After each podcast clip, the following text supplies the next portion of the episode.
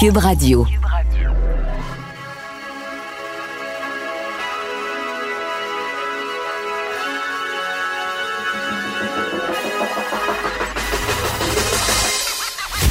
Jonathan Trudeau. Joe, Trudeau et Maude Boutet. Franchement dit. Cube Radio. Bon mercredi, aujourd'hui on est le 20 mai 2020. Mon nom est Jonathan Trudeau. Bienvenue à Cube Radio. Bienvenue dans Franchement dit avec Maude Boutet. Bonjour Maude. Allô? On commence l'émission avec quelques minutes de retard parce que contrairement au canard, Colin, nous ne sommes pas dans temps. Ça, c'est la blague qu'on a entendue avant d'entrer en onde. Tu l'avais-tu entendu ou t'étais en train de désinfecter? Non, je l'ai entendu. Ok, je pensais qu'on avait évacué les, euh, les blagues, mais on, on avait une promo. De retour avant. en force. Et euh, les, les canards sont dans les temps. sont dans les temps. Mais pas franchement. Non. Nous, on est plus des poules, I guess. Si on était un oiseau, là. Nous autres, Ouais, là, on est non? un faucon. On est des faucons. Des faucons. Comme dirait. T'as-tu François Bellefeuille qui faisait un numéro, c'est faucons? Je pensais à lui, faucon. c'est drôle, hein? Un beau petit faucon. OK, c'est une imitation vraiment faucon. OK, on est les faucons de l'information. Eh non, mais imagine, Ouais. je, je sais pas ce que ça veut dire. Sincèrement, être les faucons de l'information, là. Ben, j'aime ça. C'est Euh, plus. Un faucon, c'est comme plus beau qu'un urubu, mettons. Tu sais, dans la catégorie, là. Un urubu. Ben oui, tu sais, les urubus à Un tête rouge. urubu berlu? À tête rouge, hein, oui, c'est super lettre. C'est comme un gros oiseau de proie, une charogne. Ça mange de la charogne. Mes enfants se sont découverts une passion pour. C'est l'ornithologie, c'est ça? C'est comme ça qu'on Oui. appelle ça? Oui.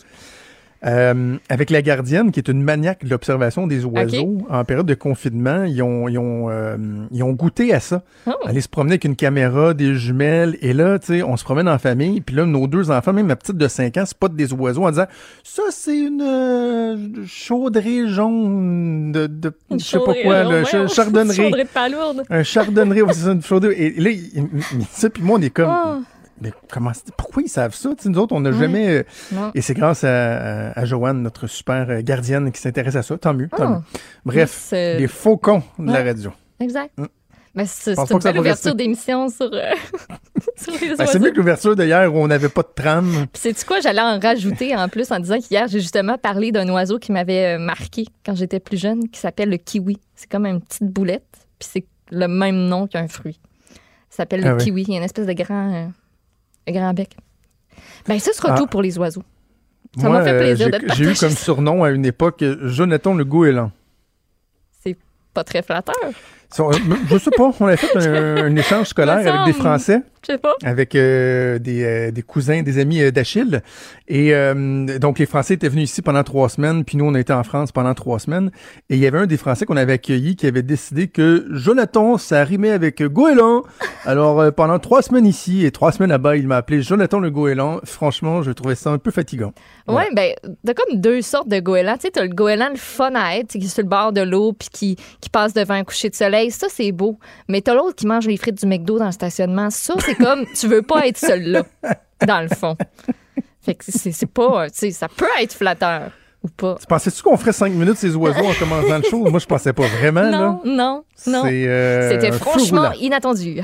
C'est pour ça qu'on est les faucons de l'information et de la radio. Voilà. Hey, le le temps file, bye. puis euh, en plus, on a commencé quelques minutes en retard, mais je veux parler de deux trucs un peu plus sérieux. Oui. Pas mal certain que j'aurais pas le temps de faire les deux trucs. Mais euh, revenons sur la sortie de François Legault contre la FIC. Hier, à son point de presse. point de presse. Il leur a donné une bonne varlope, là. Une, une solide varlope. Même, il a commencé avec ça. Son message du jour, c'est quand il veut vraiment marteler un message que tous les Québécois vont comprendre, style euh, on doit porter le masque ou euh, rester chez vous ou euh, on lâche pas. Et là, c'était euh, FIC, bande de morons, pourquoi vous avez manifesté euh, alors qu'on est en train de négocier. Puis là, il, il a donné une bonne swing, là, tu sais. Et là, je vais me faire l'avocat du diable. Je conviens que, sincèrement, hier, faire une manifestation devant l'Assemblée nationale, là, on n'est-tu pas là en ce moment, là, en période de pandémie? On n'est-tu pas là? Et, je, là, je, euh, OK, je ne pense pas ce que je vais dire, OK? Mais des fois, notre Mais job, c'est de savoir ce, qui- ce que- ce que ouais. des gens risquent de dire. là. Donc, c'est pas mon oui. opinion à moi. Mais il faut être certain qu'il y a des gens qui ont dit pourquoi ils se plaignent qu'ils sont fatigués s'ils ont le temps d'aller manifester devant l'Assemblée nationale. C'est sûr, sûr, sûr qu'il y a des gens qui se sont dit Ben, ça. oui, C'est- un sophisme, c'est un, raccourci, mais c'est certain qu'il y a des gens qui se sont dit ça. Donc, premièrement, de façon générale, les manifestations, je crois plus à ça. On est en période de pandémie. Les tribunes, là, elles sont ouvertes euh, aux différents aux, di- aux différents syndicats. Euh, sur- T'arrêtes pas de m'envoyer des photos de West. Non, moi, j'ai rien rien fait. Je t'écoute, mais j'avais pas le choix de répliquer. là, euh, en tout cas. On s'en Euh, parle. C'était un, sujet très sérieux. Donc, je pense pas que c'est euh, adéquat de faire des manifestations. Utilisez d'autres tribunes, d'autres moyens. Euh, on vous entend, la population derrière vous, assurément.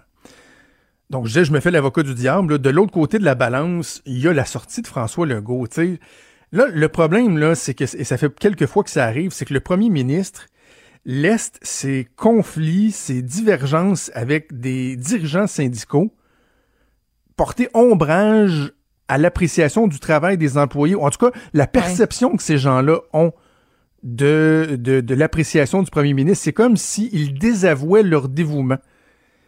Et euh, je, je- je- parlais de ça tantôt à, à Salut Bonjour, puis je disais à la blague, si je peux donner un conseil à François Legault, on s'entend-tu qu'il n'y a pas besoin de conseil de, de ma part, là, il, il a pas mal plus d'expérience que moi, mais tu sais, je- me fie sur le, le feedback que j'ai depuis plusieurs mois quand, par exemple, j'écris sur la, la, la FAE, sur Sylvain Mallette et la Fédération autonome de l'enseignement.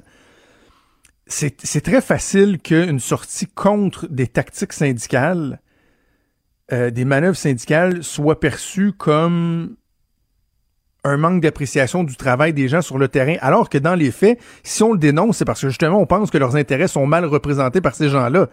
Donc, ce qui est important, c'est d'insister trois, quatre fois plus sur la qualité du travail que ces gens-là font. Tu sais, je disais à la blague, pour chacune des taloches que tu donnes à une tête de un dirigeant syndical, tu devrais donner 4-5 tapes dans le dos aux employés qui représentent Ouais. Pour faire bien la part des choses. Puis tu sais, moi, avec, avec le milieu de l'enseignement, je, je le, je le sens plus. Là. Tu sais, la dernière sortie très virulente que j'ai faite comme Sylvain Mallette, je pense que dans mon discours, les gens de plus en plus font la part des choses, que c'est, j'ai rien contre les enseignants, au contraire, tabarouette. Au contraire, je veux qu'ils soient bien représentés, puis là, ils le sont pas. Bref, j'ai pas aimé cette sortie-là de François Legault parce que c'est pas la première fois qu'il le fait. Il le fait à l'endroit des médecins, lorsqu'il s'en est pris à Diane Franqueur. Euh, Ça, là, ça- ça a mal viré. Ça, on Ça a s'entend mal que ça a viré. dérapé, puis c'était ça. qui- C'était sûr que c'était ça que ça allait faire. Est-ce que ça, ça va être une dérape aussi? Ben, surtout que, euh, et ça c'est assez particulier, là, euh, François Legault avait pas la bonne raison du ce pourquoi il manifestait. Je m'attends à ce que mon premier ministre soit bien informé. Là. Il dit qu'il manifestait pour les ratios, puis il dit vous manifestez pour les ratios, mais en même temps on a mis de l'argent pour créer des postes, puis ces postes-là sont pas complets. Non, Non, il manifestait contre l'arrêté ministériel Ouais. parce qu'ils veulent avoir des vacances, qu'on les oblige pas à rentrer travailler. Mm. C'est différent. Bref, euh, François Legault qui doit faire euh, attention. Je sais que j'avais deux sujets rapidement sur la fermeture de le maintien de la fermeture des frontières avec les États-Unis.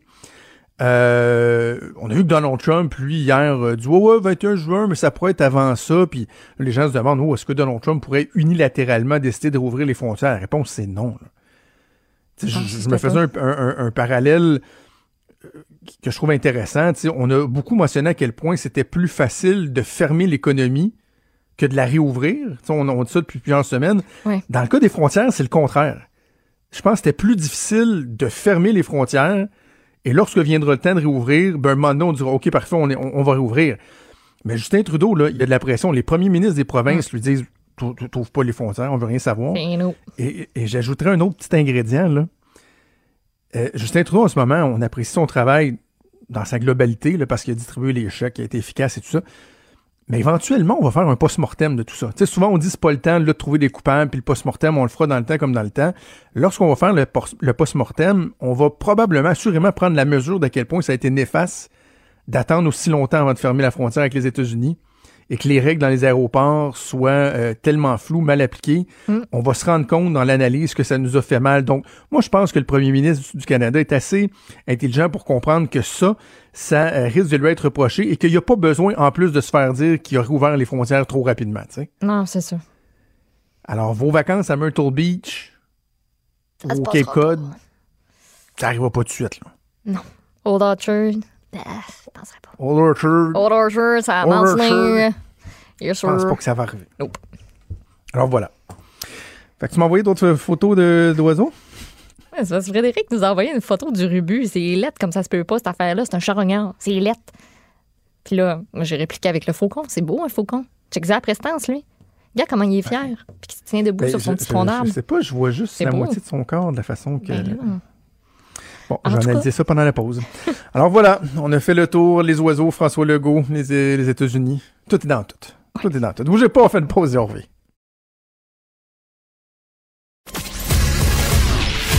Il est franc et nuancé. Jonathan Trudeau. La politique lui coule dans les veines. Vous écoutez Franchement dit. On a beaucoup pensé à nos producteurs hein, euh, agricoles dans les dernières semaines, derniers mois, parce qu'avec la pandémie, il y avait toutes sortes de questions euh, qui, euh, qui étaient soulevées, ne serait-ce que notre capacité euh, à faire, à, à s'acheter des biens, l'augmentation des prix, le, le- la possibilité d'avoir accès à des travailleurs, des travailleurs compétents quand on sait que les travailleurs étrangers sont tellement importants dans, dans nos saisons. Euh, dans nos saisons ici euh, au Québec. Et euh, bref, il y en a qui doivent euh, débourser d'importantes sommes pour euh, permettre à des travailleurs de venir ici au Québec. C'est le cas d'un producteur de petits fruits de l'île d'Orléans qui a déboursé 140 000 dollars pour avoir accès à 160 travailleurs, dont 110 vont carrément aller travailler sur cette ferme-là. C'est la ferme Onésime Pouliot. On a l'occasion d'en discuter avec Guy Pouliot, qu'on rejoint au bout du fil. Il est copropriétaire de la ferme. Monsieur Pouliot, bonjour. Bonjour. Ah, Alors, dites, ben, commençons par vous euh, présenter votre ferme parce que je, je regardais ça, le, en termes de, de capacité de production et tout ça, vous êtes une ferme euh, qui, euh, qui, qui est fort, fort, fort importante. Là. C'est pas euh, une petite ferme, là, une petite shop familiale. là. Ben, c'est sûr que si on compare avec la Californie, on est tout petit. Euh, mais en, en termes de volume de production de fraises au Québec ou voire au Canada, on est probablement dans le top 2, 3, 4. Là. OK. Et euh, parlez-nous des, euh, des derniers mois, parce qu'il y a euh, à peu près un mois, un mois et demi que ça, euh, de ça, j'ai parlé à une, une de vos collègues euh, agricultrices à l'île d'Orléans et euh, les perspectives étaient plutôt sombres. On pensait même diminuer la, la, la production, le, le nombre de semences, etc., de peur de ne pas être capable de récolter euh, le fruit de, de ces semences-là. Vous, comment ça a évolué au cours des, derniers mois? Parce qu'il y a été, entre autres, un moment où on, doutait de notre capacité à aller chercher justement des travailleurs étrangers. Euh, oui, parce que nous, le vol dont on parle aujourd'hui, c'est un vol qui est arrivé le 11 avril. Donc ça, ça fait partie. Cette journée-là, c'est il est arrivé deux vols, dont le, le nôtre. Puis c'était les premiers vols à partir du moment que M. Trudeau avait accepté de laisser, parce que les frontières étaient fermées, de laisser entrer euh, exceptionnellement les travailleurs étrangers. Euh, donc, euh, pendant cette période-là, non, c'est vrai, la dame que- avec qui vous avez parlé avait raison. Les, il y a probablement des décisions qui sont irréversibles qui ont été prises à ce moment-là par certains producteurs maraîchers, parce Ok. qu'eux, ils devaient décider en mars s'ils partaient de leur plantule de laitue pour pouvoir planter en avril. Donc, ne sachant pas s'ils avaient des travailleurs en quantité et en temps, euh, sûrement que des gens ont dû réduire leur quantité à ce moment-là. Dans le cas des fraises, nous, on est encore à l'étape de plantation. Euh, tous les producteurs que je connais ont fait provenir le plan de leur pépinière. Ils les ont gardés dans le frigo au cas où tout irait bien. Euh, je peux pas dire que pour l'instant que tout va bien parce qu'il manque, euh, bien qu'on ait reçu 110 le 11 avril, nous, on a besoin de 240 en pleine production. Donc, Oh. il m'en manque plus que la moitié. là. Euh, puis il faut comprendre aussi que les 110 premiers qui sont arrivés, ben c'est ceux qui étaient prêts avant que la pandémie commence puis qui avaient leurs papiers nécessaires pour voyager. Donc l'autre grosse moitié, euh, si elle avait été prête, on les aurait mis dans l'avion parce qu'on avait tellement peur à ce moment-là. Il faut se rappeler il y a un mois que les frontières referment au Canada ou voire que ça ferme au Mexique. Donc euh, la deuxième moitié, elle demeure inquiétante pour l'instant car euh, c'est tous ces travailleurs-là n'avaient pas le papier de prêt au 11 avril. Puis au Mexique, ça fonctionne au ralenti, eux aussi. Ils font du télétravail, donc la préparation de nos travailleurs pour s'en venir au Canada euh, se euh, va. Donc, c'est pas que vous pourrez pas les faire venir, c'est juste que les processus sont, euh, sont au ralenti, puis vous savez pas si vous, allez pouvoir euh, obtenir leurs services ou leur, leurs accréditations ou les faire venir en temps, finalement. C'est ça. Donc, dépendamment des productions, comme nous, ici, on est capable d'attendre jusqu'au. Ben, moi, il faut qu'ils travaillent le 20 juillet au plus tard, parce que je vais être dans le plus gros de ma production. Donc, pour travailler le 20 juillet, ils doivent arriver 14 jours plus tôt, parce qu'ils ont une quarantaine obligatoire à passer eux aussi. Donc, moi, il faudrait qu'ils arrivent ici dans le plus pire des scénarios, le 4 de juillet, ma deuxième vague de travailleurs. Je suis curieux, c'est un détail, mais euh, étant un néophyte en la matière, je, je, veux comprendre comment ça fonctionne. Le plus grand risque de pas avoir assez de travailleurs, bon, on, se doute que c'est de pas être en mesure de, faire les récoltes en temps. Est-ce que c'est donc le plus grand risque? Est-ce que c'est un, une perte sur l'investissement? Est-ce que ça coûte de, de planter? Est-ce que c'est une perte sur les revenus parce que c'est du, du, stock que vous pouvez pas vendre? Ou s'il n'y a pas un effet pervers sur les champs carrément si on si on récolte pas le euh, ces fruits-là par exemple, euh, ben le fait de les laisser là que ce soit mauvais pour la saison suivante ou quelque chose comme ça? Non. Euh, ben il y a des choses qu'on n'aura pas le choix de travailler. OK, comme par exemple chez nous on fait de la fraise d'été, de la framboise et des fraises d'automne faut savoir que les fraises d'été qu'on cueille cette année ont été plantées l'an passé. Donc, eux, j'ai pas le choix, il faut que je fasse mon possible pour les récolter. Il reste à peu près juste ça à faire. Euh, les fraises d'automne, euh, les framboises, pardon, ça aussi, euh, c'est une production qui coûte cher. On a déjà les plants, donc il faut que je fasse mon possible pour les récolter. Là, ce qui me reste pour m'ajuster, c'est mes fraises d'automne, parce que eux, je les plante au printemps et je les récolte la même année. Donc, si je pense que je peux manquer de travailleurs cette année, nous, ici, la production avec laquelle, on pouvait s'ajuster, c'est les fraises d'automne. Puis les fraises d'automne, en tant que le plant, parce que ce sont des plants qu'on plante, nous, on achète pour peut-être 350 000 à 400 000 de plants. OK? Si on met ça en terre, qu'on fait l'action de planter, qu'on prépare nos champs, puis qu'ensuite on va désherber, puis c'est des fraises d'automne. Donc là, on parle d'une récolte qui va être de fin juillet à octobre. Oh! Est-ce qu'on a perdu M. Pouliot? On est en train de regarder ça. Présentement, on le remet en ligne. Je crois à l'instant, non. OK. on, va, remettre. Euh, on va remettre Monsieur, euh, Monsieur Pouliot euh, en ligne parce que on se rend compte que juste de planter là, ce sont des sommes considérables. C'est pour ça que j'étais curieux d'entendre Monsieur Pouliot là-dessus parce que tu dis, nous autres, on va acheter des semences là des petits sacs de graines, là, ça coûte euh, une coupe de 50 cents, une ah pièce, tu plantes ça. Fait pour ça, je me demandais, est-ce que c'est vraiment l'investissement qui devient pas rentable mm-hmm. ou si c'est les pertes, le fait de ne pas être en mesure d'aller chercher ces revenus-là alors que euh, ça t'a coûté de l'argent pour, euh, pour faire pousser tout ça? Est-ce que M. Pouliot est de retour? Yes. Oui, je suis revenu. Ça a coupé à quel endroit? Euh, on était en train de, parler du risque pour euh, les fraises, euh, les fraises d'automne. Vous disiez ça va vous coûter quelques plusieurs plusieurs milliers de dollars à planter, et là on était rendu à le risque ben. de ne pas faire cette récolte-là. C'est ça. Donc, si on plante 350 000 de plants de fraises, avant de récolter, je vais être rendu à un million et demi, deux millions d'investissements. Donc, donc, il y a un risque. Le gros risque, il est là. Donc, tout producteur un peu consciencieux de chiffres va décider au printemps s'il y a un risque de pouvoir ne pas récolter. Euh, on sait qu'on a des travailleurs québécois disponibles, euh, mais on est en déconfinement. La construction a commencé, la mécanique a commencé, il y a certaines boutiques qui recommencent. À chaque fois que des industries ouvrent, nos candidats potentiels pour nous aider au mois de juin, juillet et août diminuent. Donc, est-ce qu'ils seront toujours là pour nous aider à récolter? Parce que, comme je vous dis, on met beaucoup d'argent en terre, puis avant de récolter, je vais avoir un million et demi ou deux millions de dépenses puis là, il me reste à récolter. Il faut que j'ai la main-d'œuvre pour pouvoir le récolter. C'est pour ça qu'il y a des gens qui auront décidé de planter moins cette année. Et l'autre question, M. Pouliot, euh, qui est un peu comme l'éléphant dans la pièce, c'est la capacité des travailleurs québécois à bien faire le travail et à le faire sur une longue durée. Là. Moi, quand étant jeune, j'ai été euh, cueillir des fraises, ça a duré une journée. J'ai fait une journée, puis je me suis dit plus jamais après. Est-ce est que vraiment les Québécois, on est encore capables de travailler sur les terres, de travailler sur les fermes? Euh, la, réponse est sûrement oui, mais pas tout le monde. Moi, maintenant, là, 95% de mon temps est dans le bureau. OK?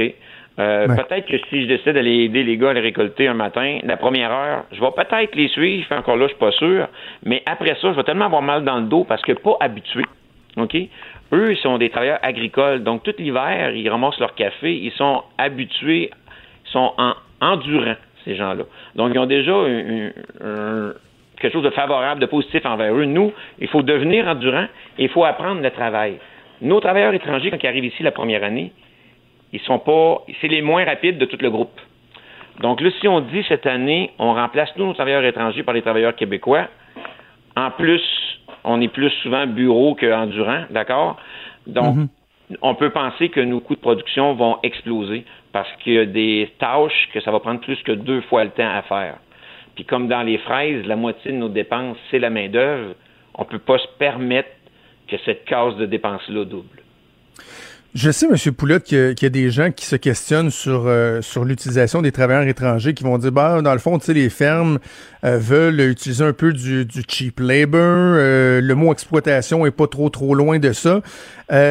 comment vous qualifiez cette, relation-là que vous avez avec les, travailleurs étrangers, leur importance, puis aussi l'encadrement, ce qu'on qu'on leur offre, à quel point ils sont, ils sont bien traités quand ils viennent au Québec? Ben, il faut savoir qu'avant de commencer le processus, ça a commencé en octobre l'année passée. Il a fallu afficher des jobs de manœuvre agricole pour venir planter et récolter. Comme il n'y a aucun Québécois, c'est pas vrai. Comme il n'y a aucun Canadien qui a appliqué sur la job, on n'a pu ensuite euh, recruter des travailleurs étrangers. Donc, les travailleurs étrangers n'ont pas volé la job de personne, ils, ont, ils viennent occuper des postes vacants. Euh, eux, ils viennent, ils veulent faire à 50 heures, ils vont se plaindre qu'ils font pas suffisamment d'heures. Ils sont payés euh, généralement au salaire minimum. Et puis, euh, ils nous coûtent plus que le salaire minimum parce qu'on va payer euh, la moitié du billet d'avion. On doit les loger. Je dois fournir de véhicules pour les amener à l'épicerie. Je paye les lignes de téléphone. Je paye la ligne d'électricité. La seule chose que je paye pas, c'est leur nourriture. Donc, dire que c'est du cheap labor, ce n'est pas vrai.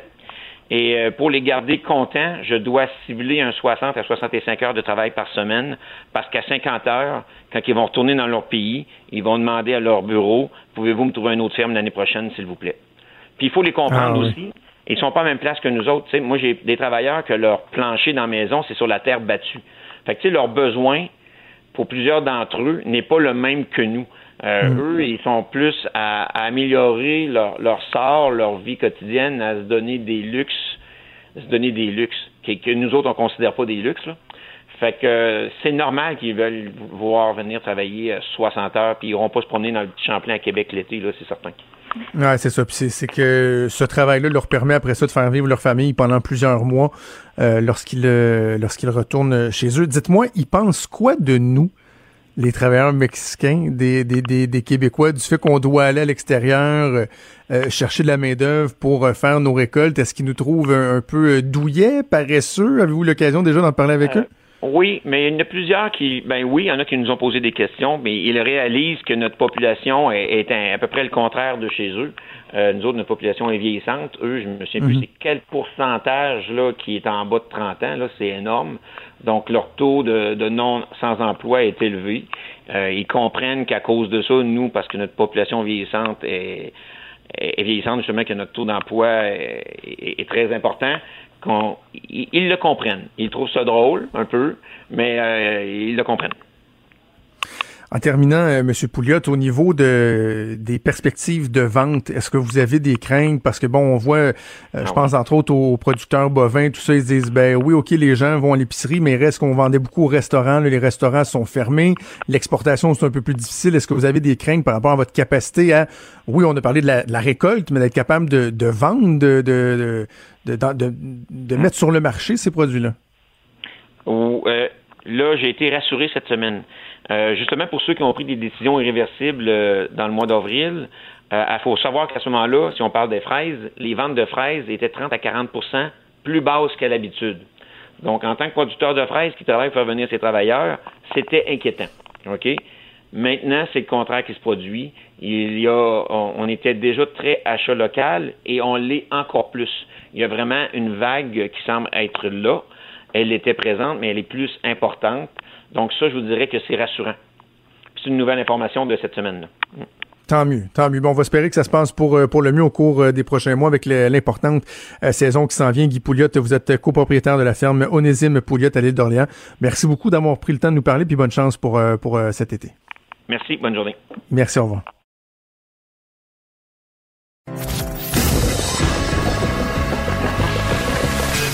Franchement dit. Appelez ou textez au 187 Cube Radio. 1877 827 2346.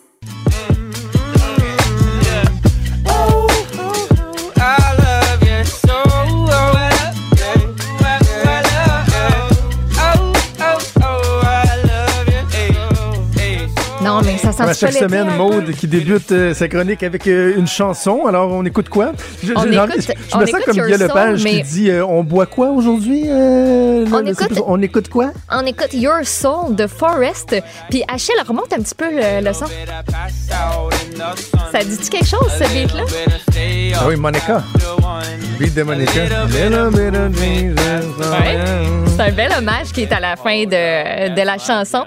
Donc, Forrest, c'est un des gars du duo que t'aimes pas vraiment qui chante la, la chanson est Feeling Good. Tu sais, celle-là que je t'ai mis dans la tête, que j'ai mis euh, dans la tête à tes enfants, La puis que gâche. eux l'aiment. Parce que eux ont vraiment, ils ont le sens de ces affaires-là, tes enfants. Ils sont bons à maudit. Euh, c'est une chanson de 2018 que j'ai ressortie parce que, ben, justement, la chanson de Surfaces m'a donné le goût d'aller voir c'était qui ce monde-là. Puis j'ai ajouté Your Soul à ma playlist, ma liste de lecture personnelle, parce que, ben, tu mets ça dans le char avec tes verres fumés. Quand il fait gros soleil, tu baisses les fenêtres. tu. Euh, oui, c'est oui. Alors voilà pour la bon. chanson. Alors, rappelle le, le nom de la chanson et du Your. Soul de Forest, Forest avec deux R parce qu'on est, on est fancy. Your Soul de Forest. OK. euh, Ton premier sujet, c'est. euh, tu veux nous parler de, de quoi le monde aurait l'air? Ouais. Si les promesses qu'on fait étaient tenues? Est-ce que tu parles Ouais. des promesses de politiciens ou, par exemple, nos résolutions de jour de l'an, là? Euh, de, de tout ça, je te dirais. On serait En slim fait, en c'est, tabarouette. euh, tabarnouche, oui. Euh, la vidéo que j'ai vue passer, c'est une vidéo de Nova Film. C'est une gang de Québec Ben qui oui. font notamment euh, les super vidéos du Festival d'été de Québec. On n'aura pas droit à ça cette année, mais on a droit à ce que leur première montage-là. vidéo du Festival d'été de Québec, c'est moi qui travaillais avec eux.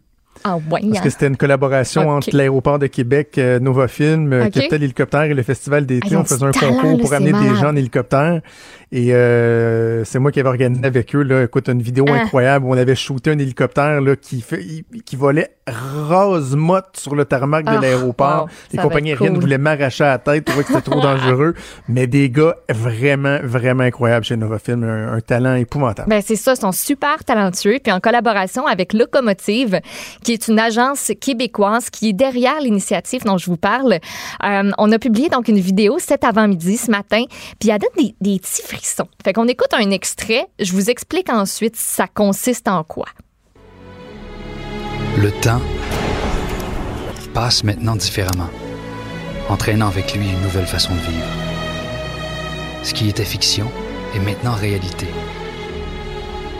Jamais nous n'aurions imaginé de tels super-héros. Donc, tu sais, tu sens, tu sais, comme le- la avec la trame, avec le ton, Ben oui. on voit des images de comment la planète a changé. On voit des images de ceux qu'on décrit comme nos héros aussi. Et on nous dit, ben, est-ce que vous pensez que là, c'est comme, c'est maintenant, là, c'est le temps qu'on fasse quelque chose, qu'on tienne les promesses qu'on fait? Parce qu'on est beaucoup à se dire, euh, ben, me semble que là, là, je, réalise à quel point j'aurais dû plus appeler mes grands-parents, à quel point j'aurais dû aller visiter ma famille plus souvent. Hey, maintenant que je prends pas mon auto, me semble que ça me donne le goût de faire un peu plus attention à notre planète. Donc, on nous dit, imaginons de quoi le monde aurait l'air si les promesses que nous faisions, elles étaient tenues. On nous propose via un site web mybetternormal.org d'enregistrer une résolution, soit de la, de la rédiger ou de faire une vidéo qui, après ça, on l'envoie dans le cosmos, on l'envoie à cette gang-là, et eux vont nous la retourner le 1er octobre 2021. On dit que de cette façon-là, on va découvrir comment des actions simples peuvent contribuer à un monde un peu meilleur. Je trouvais ça beau. Je trouvais ça le fun. Quand même. Quand Comme- même. Ben oui. Fait que si En fait, ça vous tente, si c'est... euh, c'est super beau. Là. Puis la fin My aussi, c'est, euh. C'est un crescendo. Mais- mais- là. mais- À la fin, c'est comme... ta, ta, ta.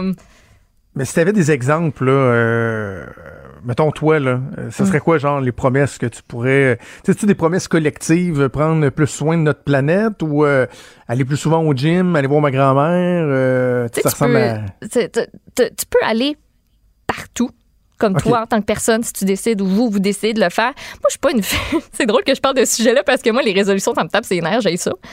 Euh, ça ça, ça m'énerve. Mais vois-tu, durant le, con- le confinement, j'ai comme décidé de, de recommencer à bouger, puis j'ai goût de me faire la promesse de, de continuer. Parce que ça Oui. me fait vraiment du bien dans ma tête. Pas nécessairement dans mon corps, mais quand je sens que là, là je vais manquer d'air puis que je, je, je- je suis trop stressée ou que je pense à trop d'affaires, ben je fais du sport puis ça me fait du bien. Même si c'est juste 10-15 Absolument. minutes, là, moi, je, fais pas la grosse affaire. Là. Je, je vais pas courir un marathon à la fin du confinement. là. C'est pas ça qui va. Non, non, mais moi aussi, c'est ça que j'espère que je vais, je vais maintenir. hier, j'ai fait euh, 25 km de vélo. Euh, je vais y retourner après-midi. Euh, Mhm. sais, Ça me fait du bien. Mais en même temps, je vais-tu l'avoir le temps que j'ai là? C'est ça qui arrive. C'est ça que je sais pas. Là. Tu sais, là, je suis capable de prendre une heure, une heure et demie, deux heures pour aller soit marcher ou faire du vélo. En temps normal, quand je travaille à l'Assemblée nationale, que j'ai la joute, je pas l'ai pas temps. ce temps-là. Ça va être ça le défi de- d'essayer de, le maintenir Ben, euh, dans nos vies. Puis, vois-tu, on va sauter mon prochain sujet parce qu'on va passer au troisième tout de suite parce que ça rejoint un peu ce qu'on est Ben en oui, train de se sur dire. la forme physique. On va faire l'autre euh, en dernier. Euh, et puis, je sais que c'est tout le temps délicat de parler de poids, euh, que c'est pas tout le monde qui est très à l'aise avec ça nécessairement ou qui il y a beaucoup de problèmes liés à ça. Les conversations sont un peu difficiles souvent quand on en Mhm. parle. Donc, je dépose juste avant d'en parler à Neb. Ils ont une ligne d'écoute. Si jamais, là. 1-800-630-0907. OK? Parce que je veux vous parler d'un sondage qui a été mené auprès de 2000 Américains. Et euh, ben, on, on a demandé aux Américains, on, on leur a posé plusieurs questions à ceux qui ont été interrogés, notamment, vous autres, euh, depuis le début du confinement, euh, votre poids, ça ressemble à quoi? En moyenne, on dit qu'on a pris à peu près 5 livres depuis le début. Euh, le deux tiers ont dit que la quarantaine, ça a fait dévier complètement leur tentative d'avoir un mode de vie sain. C'est drôle parce que pour d'autres, c'est vraiment le- c'est le contraire. Tu sais, moi, je, je- on dirait que je fais un petit peu plus attention à moi. Par contre, du côté bouffe, on dirait que bon, on se laisse aller, puis tout est bien correct. Puis ça euh, s'annule. c'est ça. tu marches plus, mais tu, tu, manges, tu manges plus de scrap. C'est correct. drôle, je, je parlais avec ma mère la semaine passée, puis elle me disait, tabarouette, tu sais, le vélo, la marche, tu oh, maigri, je dis non. Non, pas vraiment, c'est stable. Mais j'ai pas engraissé. c'est ça l'avantage. Euh, Il y en a 65% qui euh, ont dit prendre un break de leur routine d'entraînement pour se laisser aller un peu parce que des fois ben ça fait euh, ça fait du bien. Puis la moitié a déjà abandonné ses objectifs de shape d'été. Tu sais la fameuse shape d'été qu'on se dit à chaque été ben pour me mettre en maillot on va me mettre me mettre sur mon 31 Euh, il y en a des qui ont déjà euh, complètement oublié ça. Et là où je trouvais ça le plus intéressant c'est euh, par rapport aux méthodes d'entraînement qui sont les plus populaires parce que même si on bouge pas chaque jour, même si on décide pas, comme je te dis, de courir un marathon au bout de tout ça, euh, ben il y a des petites activités qu'on prend plus le temps de faire que d'autres. Les méthodes d'entraînement les plus populaires, 48% Jonathan, première position, marcher dehors. Comme tu le fais. C'est très, très populaire. comme moi. Regardez dehors, puis vous allez remarquer tout le monde qui marche. Euh, donc, ce- ce- on le voit, puis pas à peu près. Euh, on utilise beaucoup, euh, ça suit en deuxième position, les applications d'entraînement. Les sites Internet suivent de très, très, très, très près. Moi, c'est ça que j'utilise. YouTube est devenu euh, mon meilleur ami, là, ma petite entraîneuse euh, Pamela, que je, je me plais à envoyer euh, promener quelquefois quand ces entraînements me font, font chier. Euh, euh, L'équipement, qu'est-ce qu'on utilise le plus? Tu penses? Les poids libres? Des dumbbells. En Ah, ça, premier. les poids Ouais, libres. ouais, exactement. Matelas de yoga, ça suit. Puis ensuite, euh, vélo stationnaire. Donc euh, voilà. Puis en, en quatrième position, la chaise. C'est super populaire parce que tu peux faire plein d'affaires, autant pour le bas du corps que le haut du corps, les petits push-ups, les petits ci, les petits ça. Donc, ça pogne bien gros. Absolument. Hey, Maud, on va faire une parenthèse dans ta chronique. On va revenir à toi dans, dans quelques instants parce que je veux qu'on aille sur le terrain parce qu'il se passe quelque chose euh, en ce moment à Kanessetaki. Imaginez-vous donc que, alors qu'aujourd'hui, on, je vais employer le terme célébrer, là, on célèbre euh, la réouverture euh, des parcs nationaux. Voilà, il semblerait qu'il y ait un barrage là, qui a été érigé par les Mohawks de Kanessetake euh, à l'entrée du parc national d'Oka. Notre collègue Yves Poirier de TVA Nouvelle là, qui est sur le terrain, on va les rejoindre au bout du fil. Salut Yves! Oui, salut Jonathan. Alors, c'est quoi la situation en ce moment? De, de- depuis quand on a érigé ce barrage-là et surtout pourquoi? Ben, ça a commencé ce matin. Euh, je te confirme effectivement qu'il y a des euh, Mohawks de Kanasatake euh, qui ont installé, si tu veux, des voitures là, pour euh, bloquer l'entrée du parc national d'Oka parce que, selon le grand chef Serge Simon du conseil de bande de Kanasatake, il est encore trop tôt pour permettre justement aux gens, par exemple, de Montréal, Laval, des endroits très, très affectés et contaminés, de venir euh, prendre du bon temps et possiblement euh, contaminer peut-être des locaux des gens donc du conseil euh, euh, de la réserve du euh, territoire Mohawk ou de la municipalité d'Oka. Et euh, la semaine dernière, je, je parlais à Serge Simon, le grand chef, qui me disait que les fameux contrôles routiers qu'on a érigés juste en amont là, du territoire Mohawk vont rester là tant aussi longtemps que la pandémie va pas s'essouffler. Alors, c'est un peu dans la même, dans cette foulée-là, dans la même veine qu'on décide ce matin de bloquer l'accès au parc national d'Oka. là, je peux te dire que le maire d'Oka, Pascal Quévillon, lui, dans tous ses états ce matin, euh, il interpelle François Legault, la Sûreté du Québec, euh, parce que, euh, selon lui, ça a plus sa pertinence. surtout qu'on approche du grand déconfinement de Montréal, du Grand Montréal, c'est-à-dire le 25 mai, pour les commerces non essentiels. D'autant plus que on a déconfiné l'Outaouais, euh, les Hautes-Laurentides, la Nodière. Donc, le maire d'Oka a décidé d'arrêter de faire des contrôles routiers. On n'aura plus d'affluence touristique chez nous parce que les autres régions périphériques ont été déconfinées graduellement à leur tour. Alors, selon lui, il faut cette reprise-là. Il faut permettre aux gens de sortir, de profiter de ces grands espaces verts, mais aussi de venir magasiner pour sauver les commerces de proximité là également. Là. Alors, il y a un regain de tension, euh, Jonathan, depuis au moins euh, une bonne semaine là, entre le Conseil hmm. de ville d'Oka et le Conseil de bande. Alors, ça, c'est euh, la situation actuelle au moment où on se parle là-bas. Dis-moi, Yves, en termes de, géographie, de division du territoire, est-ce que là, on se trouve à avoir érigé un barrage euh, à l'extérieur du territoire de, Can de ou est-ce que l'entrée du parc national d'Oka, qui est provincial, se trouve à être sur le, territoire? Tu en clair, est-ce qu'ils sont à côté de leur pompe ou ils sont, ils sont chez eux? Ben, toutes les, euh, tous les contrôles routiers là, pour voir qui entre en territoire mohawk et qui en sort sont situés à Oka. Euh, tout comme le barrage ce matin est situé donc à l'entrée du parc national d'Oka. Et ça, ça dérange également le maire euh, euh or, écoute, est-ce que tu veux entreprendre avec les Mohawks ces jours-ci en pleine pandémie euh, une querelle en lien avec les revendications territoriales? On sait que ça a brassé l'an dernier. on sait que les Mohawks en ce moment et le gouvernement fédéral sont en discussion avec un entrepreneur, là, un, un entrepreneur, c'est-à-dire un, un propriétaire de terrain, justement, parce que les Mohawks veulent euh, revendiquer toujours des terres euh, qui leur ont été enlevées il y a des centaines d'années, les réclament, veulent agrandir leur territoire. Euh, on sait que ça a créé des situations euh, très tendues l'an dernier, justement. Il y a eu des barrages qui ont été érigés, justement, dans la fameuse côte sur la route 344 qui amène euh, à, en territoire Mohawk. Et là, le maire Kévillon d'Oka dit à la Sûreté du Québec, intervenez ce matin, retirez donc ce blocus à l'entrée du parc national. Mais là, la SQ dit au maire Quévillon, non, c'est un dossier politique. Et là, je te rappelle, Jonathan, que cette année, On, célèbre les 30 ans de la crise d'Oka. Alors, c'est délicat. Euh, toute cette affaire-là est délicate. Euh, la Sûreté du Québec euh, n'intervient pas et n'interviendra probablement pas. soyons honnêtes, Jonathan. Là, la ministre des Affaires autochtones du Québec, Mme Damour, ne voulait même pas m'accorder d'entrevue la semaine dernière en hmm. lien avec cette affaire-là. Mark Mello Mark Miller du côté d'Ottawa, c'est silence radio. Premier élu à s'exprimer en Mohawk, justement. Euh, je l'ai pas vu sur le terrain non plus la semaine dernière. Là. Alors, le grand chef Simon, lui, est catégorique. Les contrôles routiers ou les barrages qu'on fait en ce moment là, sont là pour rester jusqu'à ce que la pandémie s'essouffle. Le grand chef euh, Simon a même déclaré au Journal de Montréal il y a quelques jours que pas de vaccin, pas de retrait des barrages. Alors voilà, ça c'est la situation actuelle euh, aujourd'hui côté d'Oka du Parc national. La CEPAC qui ouvre d'ailleurs les grands parcs nationaux, mais euh, j'attends un retour d'appel de la CEPAC pour voir un peu comment on va, euh, on va composer avec cette, cette situation du côté du Parc national d'Oka. Absolument. Genre de voir arrive la, la, réaction politique de François Legault. Quoique c'est Geneviève Guilbeault hein, qui va être au point de presse à 13h, donc encore plus euh, adéquat. Certains diront c'est la ministre de la Sécurité publique, responsable de, de la police, mais euh, on se souviendra que le gouvernement du Québec tapait du pied lorsqu'il y a eu les barrages euh, un peu partout au Canada au début de l'hiver. On a l'impression que ça fait des années, mais ça fait quelques, quelques semaines, quelques mois à peine. alors là, la pression va être dans la cour du gouvernement du Québec. Et surtout, surtout, est-ce qu'il y aura un effet d'entraînement? Est-ce qu'ailleurs, dans d'autres régions où justement on craint la réouverture, la levée des barrages. Est-ce qu'on pourrait voir, comme dans la dernière crise des, euh, du blocus ferroviaire, euh, des barrages s'ériger, euh, un effet domino? J'ai bien, bien hâte de voir ça. Ben, Yves, tu vas suivre ça pour nous, pour, pour TVA. Merci beaucoup d'avoir prêté à nous parler. Merci, à bientôt. Au revoir, Jonathan.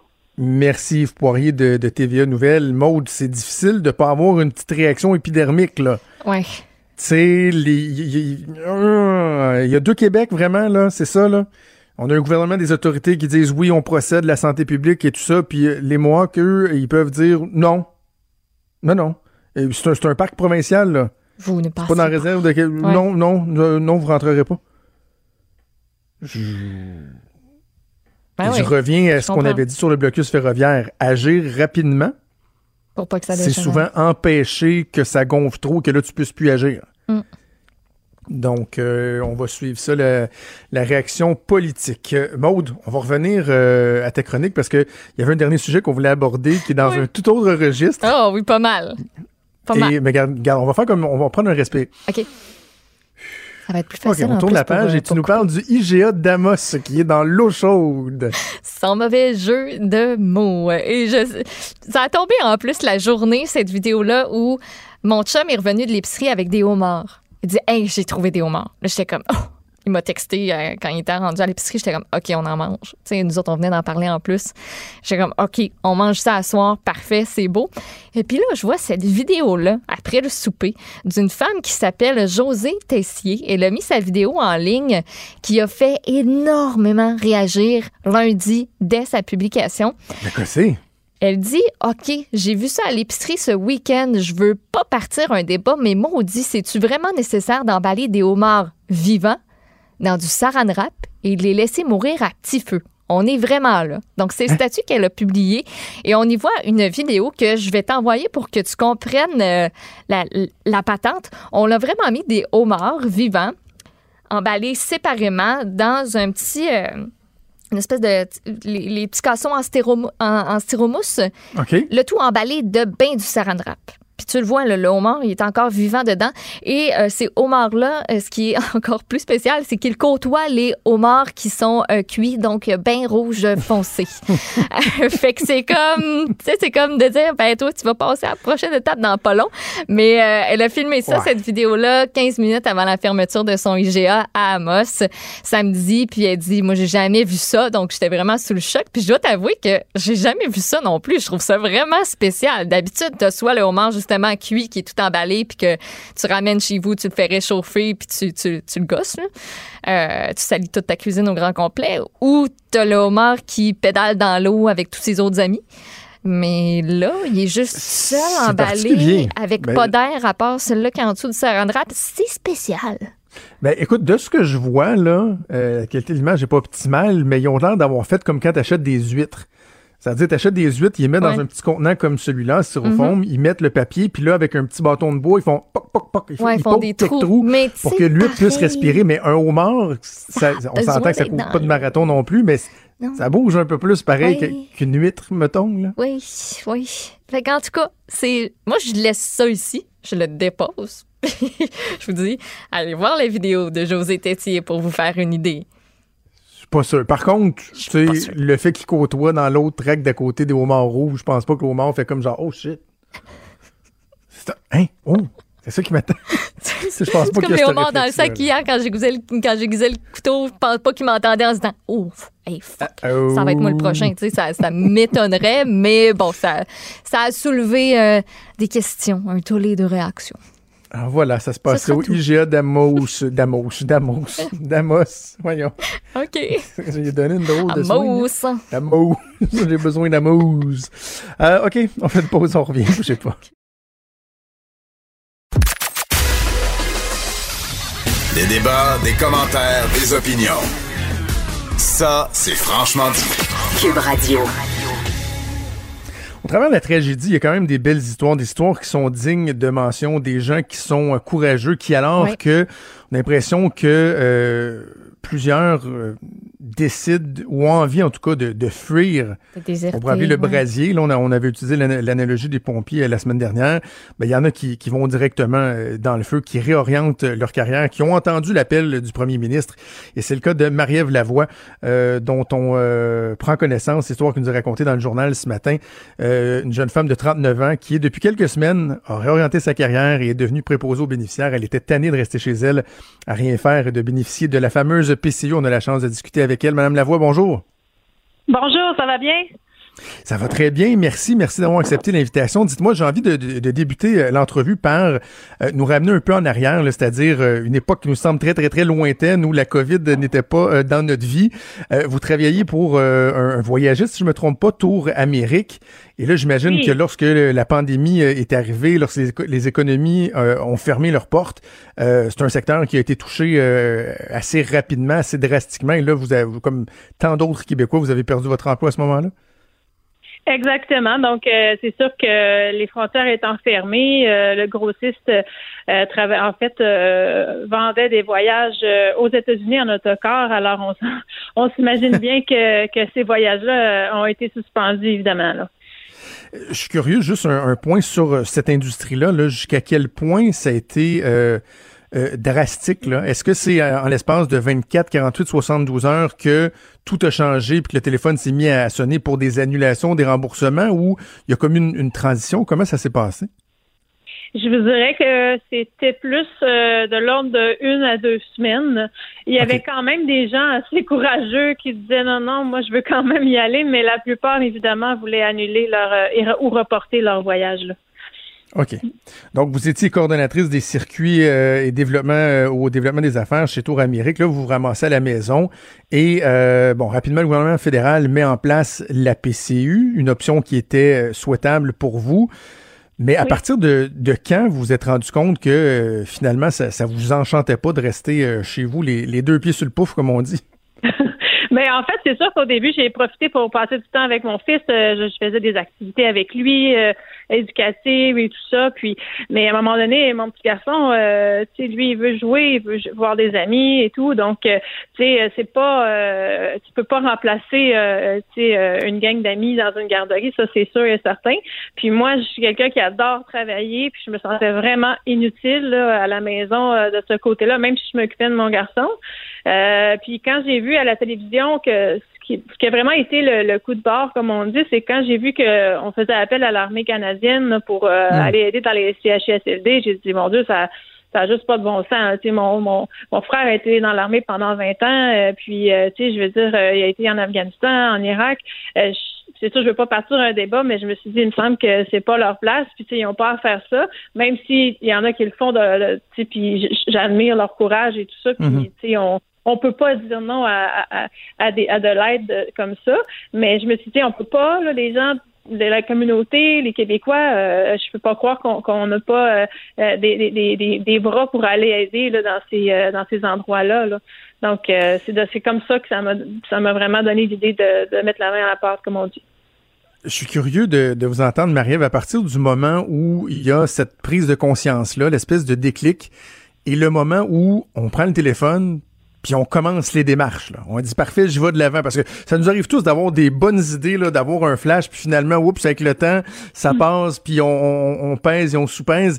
Vous, est-ce que ça a vraiment été un coup de tête, on prend le téléphone, on commence les démarches ou vous avez réfléchi à ça pendant, pendant quelques temps avant de procéder? Ben en fait, j'étais déjà en j'avais déjà réalisé que cette année de ne pas travailler, fait que j'avais déjà appliqué à d'autres endroits, mais euh, qui n'avaient pas rapport avec euh, ce métier-là. Puis, tu sais, euh, euh, j'avais pas de nouvelles, évidemment. Hein. tout était euh, en suspens. Puis, quand j'ai vu ça, c'est sûr qu'il y, a eu la, le gouvernement a annoncé qu'il y avait des subventions, puis que le mhm. salaire allait avoir comme quand même du sens, là, tu sais. Euh, même si quand même c'est pas très bien payé. Donc je me suis dit euh, un dans l'autre, ça va équivaloir à ce que je gagne euh, actuellement avec la prestation d'urgence. Donc c'est là que j'ai dit ben moi je suis pas allée sur le site du gouvernement parce que ça semblait très compliqué. Mm-hmm. Puis c'est, au public c'est pas la même chose. les gens en tout cas, moi, j'ai senti que même si les gens disaient oui, on a besoin de vous, venez-vous-en. C'était pas si facile la démarche. Fait ce que j'ai fait, moi, je suis allée vraiment sur des sites d'emploi réguliers. Et puis, euh, il y en avait énormément, euh, là, tu sais, des, des, euh, des, des, offres d'emploi là, comme préposés aux bénéficiaires. Et puis, j'en ai envoyé une vingtaine. Je, me rappelle, là, j'étais une journée à, hmm. faire que ça. Là. Donc, c'est là que j'ai j'ai eu deux offres. Puis, j'ai décidé d'aller vers la résidence au Soleil Levant parce qu'en fait, c'est ils m'ont offert eux tout de suite une journée d'essai go. Puis euh, euh, je pense que c'est la meilleure façon de savoir si on était pour ça. C'est quoi le niveau de préparation lorsqu'on arrive euh, dans, la résidence? Est-ce que vous avez une formation de, quelques jours ou le, besoin était tellement urgent que tout de suite vous avez été vous avez été catapulté dans, le travail au quotidien? Ben, en fait, moi, je suis chanceuse parce que la résidence où je suis, il n'y a pas de COVID. C'est sûr qu'il y a des nouveaux patients qui sont intégrés et qui sont mis en isolement. Euh, et puis il y a des procédures là, vraiment très très strictes au niveau de la, la, la sécurité là, sanitaire, si on veut là, de, de, donc euh, tu sais, on, j'étais quand je rentre, je prends ma température, on a des gants, on a des masques et tout ça. Euh, c'est sûr que les premières journées c'était beaucoup des journées d'observation. Euh, mais rapidement, j'ai pris des initiatives, puis euh, j'ai vu que ça allait bien. Eux autres aussi ont vu que ça allait bien. Euh, donc, tranquillement, là, après une semaine, là, j'ai vraiment eu des, des, des quarts de travail qui étaient qui étaient vraiment que j'étais pas accompagnée. J'avais toujours quelqu'un d'autre avec moi parce qu'on se partage la tâche, mais je veux dire, j'étais plus en observation. Là le, clash, pardonnez-moi l'anglicisme, le clash doit être assez euh, impressionnant parce que je regarde un peu votre parcours. Bon, vous avez été euh, mannequin à l'international, donc dans un monde très très glamour, certains diraient même euh, assez artificiel. ensuite, dans l'industrie du voyage, ben on, on, vend du rêve, c'est des vacances, c'est du bonheur et tout ça. Et là, d'arriver là, tu sais, au, au rôle et pâquerettes avec des aînés qui ont des besoins particuliers, ça doit être tout un changement de dynamique. Euh, oui. Par contre, euh, tu sais, je veux dire, faut, faut, faut savoir que moi, j'adorais déjà les personnes âgées euh, à la base. le, côté un peu superficiel des autres emplois que j'avais occupés, peut-être mis à part le voyage, là, qui quand même, je pense que tout le monde aime voyager, là, mais tu sais, j'étais, moi, j'avais jamais tripé tant que ça sur ce côté-là. même quand j'avais des, des jobs en vente où je faisais des gros salaires, j'étais jamais vraiment heureuse là-dedans. Puis, euh, tu sais, on, des fois, on ne sait pas pourquoi, hein, tu sais, on, mm-hmm. on s'imagine pas non plus, tu sais, qu'on pourrait faire ce genre de métier-là. On, j'aurais même pas imaginé que j'aurais pu faire ça, là, tu sais. C'est vraiment une circonstance euh, avec, tu sais, qu'est-ce que j'ai vu, qu'est-ce qui se passait. Ça, ça, c'est venu me chercher. Je me suis dit, voyons donc, il euh, faut aider, tu sais. Puis, à ce moment-là, ça a été vraiment comme, oui, quand je suis arrivée, j'ai vraiment vu que les gens euh, peu importe euh, qu'ils soient âgés ou en perte d'autonomie, euh, sont tellement vulnérables et ont tellement besoin de nous. un sourire, une main sur une épaule, tu sais, ça, ça fait toute la différence. Puis ça, ça, ça, nourrit vraiment, tu sais, ça nous nourrit, ça ça vient réchauffer le cœur, puis je pense que c'est ce qui a fait que j'ai pris, j'ai pogné la piqûre de ça. Là. Ça fait quelques semaines que donc vous exercez ce métier-là, puis euh, je disais dans le journal, vous aviez dit que déjà vous avez vécu des, des moments magiques qui vont rester gravés à jamais dans, dans votre mémoire. Avez-vous des, des, exemples que vous pourriez nous donner de ce que vous avez vécu, puis vous dites ça, je vais m'en souvenir toute ma vie? Ben, oui, en fait, euh, ça a été euh, un soir, j'étais avec une collègue en observation, puis on devait coucher une dame qui, qui, était, qui souffrait de qui souffre d'Alzheimer assez avancé.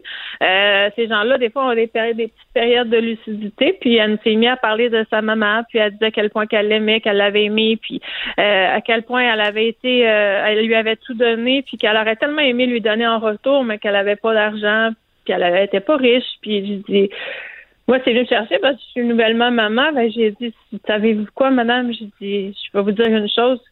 J'ai dit, le plus beau cadeau que vous pouvez faire à votre mère, en fait, la plus, sa plus grande richesse à votre mère, c'était, c'était vous, c'était ses enfants. Puis de voir le visage de la dame qui était angoissée se hmm. rétracter puis devenir comme paisible, juste avant de se coucher, tu sais, j'ai juste fait réaliser, tu sais, qu'elle n'avait pas besoin de, de, de, des riches pour, euh, pour avoir remercié sa mère. Sa mère était vraiment contente juste d'avoir eu ses enfants.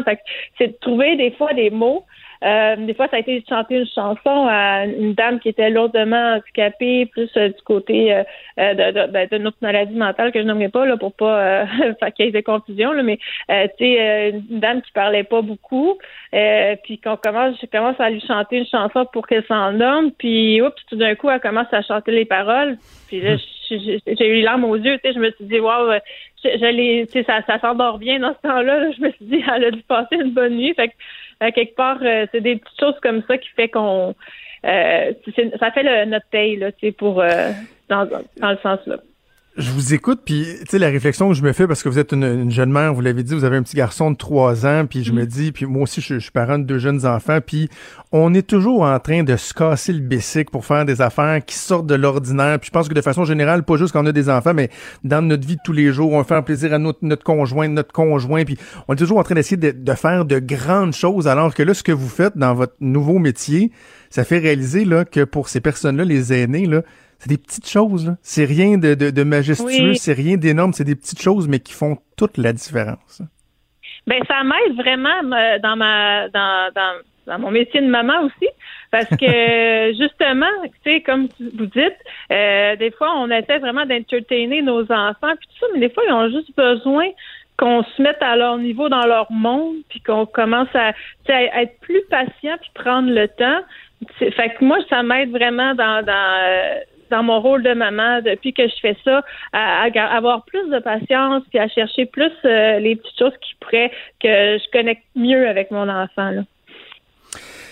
En terminant, euh, Marie-Ève, je vais mettre mon, euh, un instant mon chapeau de gars sceptique, OK? Permettez-moi là. Et euh, moi, je trouve ça bien de voir qu'il y a des gens qui répondent à l'appel et tout ça, mais je me dis, bon, là, on est dans une situation qui est, qui est particulière. Il y a des gens qui répondent à l'appel, il y a des gens qui ont besoin de travailler et tout ça. Mais en même temps, le retour à la normale, quand il va se faire, est-ce qu'on va être capable de maintenir ces forces vives-là en emploi ou est-ce qu'on va retomber dans une euh, dans une situation de, de manque de main de main d'œuvre Et là, je disais que vous aviez dit que ben, c'était votre nouvelle vie, que c'était ça votre nouveau métier, puis je me suis dit vraiment là, vraiment, est-ce que dans quelques semaines, dans quelques mois, lorsque l'économie va retourner, pensez-vous que vous allez être encore en poste dans ce métier-là ou l'attrait de revenir à quelque chose de peut-être moins difficile, plus payant, etc. Est-ce que ça risque pas d'être plus fort que ça? Ben, euh, je me suis posé la question moi aussi.